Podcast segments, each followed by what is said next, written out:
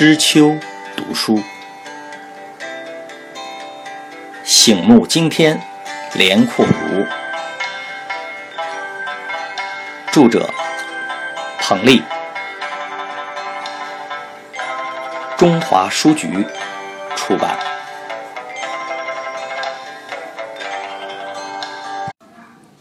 八，七岁孩子做卧底，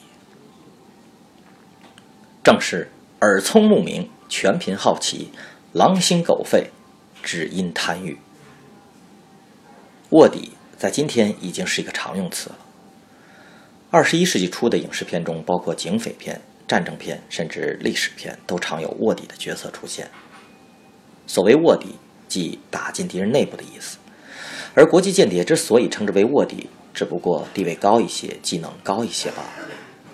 而我们的荧幕上所见，多是被某某政党或组织机构所派的刺探情报者，他们大多身怀绝技，且对上司忠贞不二。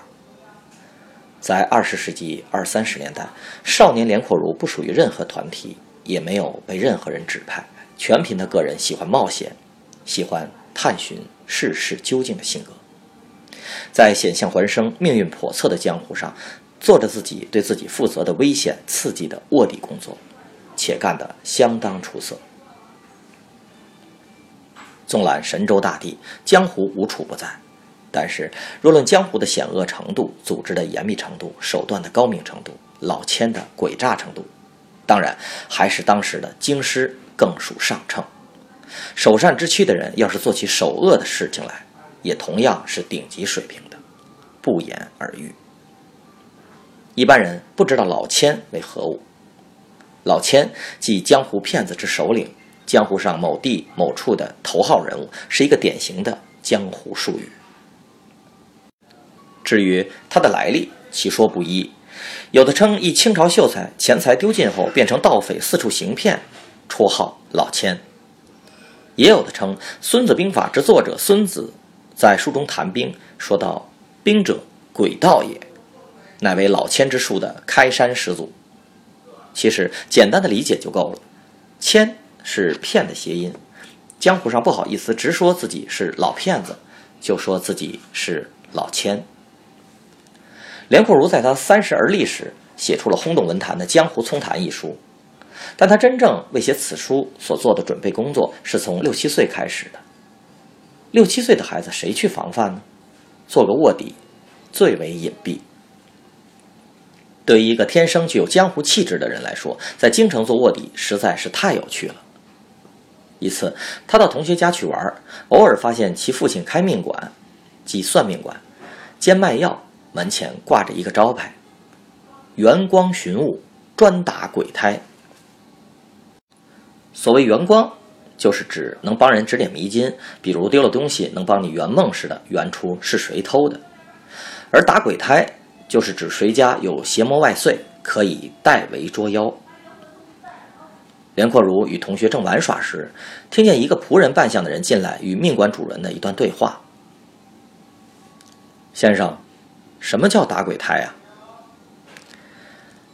凡是姑娘受了邪魔外祟，无夫而孕，或妇人的丈夫不在家，有了孕，都叫鬼胎。这胎要是不治，长成了形。”生养下来，不定准是个什么东西。这鬼胎不仅可怕，传说出去也是真寒碜。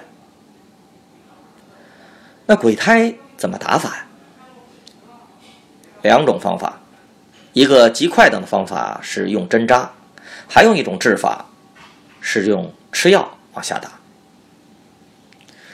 那用汤药还是用丸药呢？丸药。丸药可便宜哈，多少钱一副呢？一百五十两银子一副。连阔如年龄虽小，却听出来这里有诈。他知道一百五十两银子是个什么概念，哪有那么贵重的中草药呢？何况只是打个胎而已。他暗自心里不忿，这不是讹人吗？那仆人模样的人也奇怪的问：“哟，您这药怎么这么贵啊？”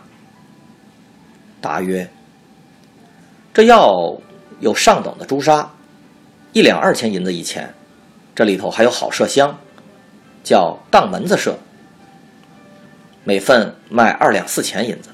就这两种药啊，就贵极了。别的药还有贵的呢。可是这药虽贵，有几样好处：吃下去的人不受伤，一天的功夫准能把鬼胎打掉。那要吃了不灵验呢？不管事儿的话，原钱退回。哦，那先生，您给配这药吧，我留下五十两银票当做定钱，明天我一定来取。那一百两银子，我明天一准儿给您带来。这时，听到命官主人长出一口气，徐徐地说：“您贵姓啊？”“呃，我姓蒋。”等卖药的仆人刚走出门，命官主人就把儿子叫过来：“你，快去追那个买药的，在他后面跟着，看他进哪条胡同，进哪个门，然后你打听打听那门是谁住着，然后你再回来。快去！”自鸣得意的命官主人还向妻子夸耀说：“哼，这仆人，一进来我就猜出他与主人的姑娘小姐勾搭上了。”出事儿了！你没见这仆人穿的整齐，长得英俊，他主人家肯定是个阔家。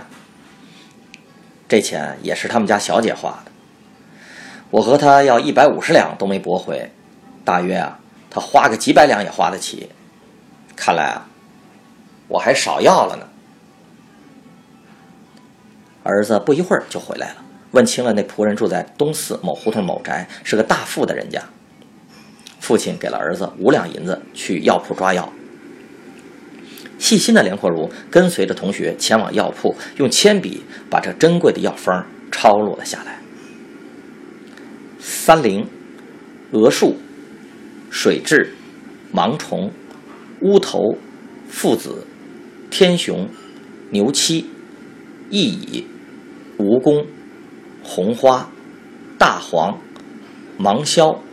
桃仁、杏仁、黄花、沉香、朱砂各等份，秘制成丸，黄酒送下。堕胎药吃下后见了效，命官主人又以二百多两银子卖出了避孕药，实际上是绝胎药。服此药者将终身不孕。江湖人管这号绝人后的买卖叫做变绝生意。走江湖者都对此嗤之以鼻。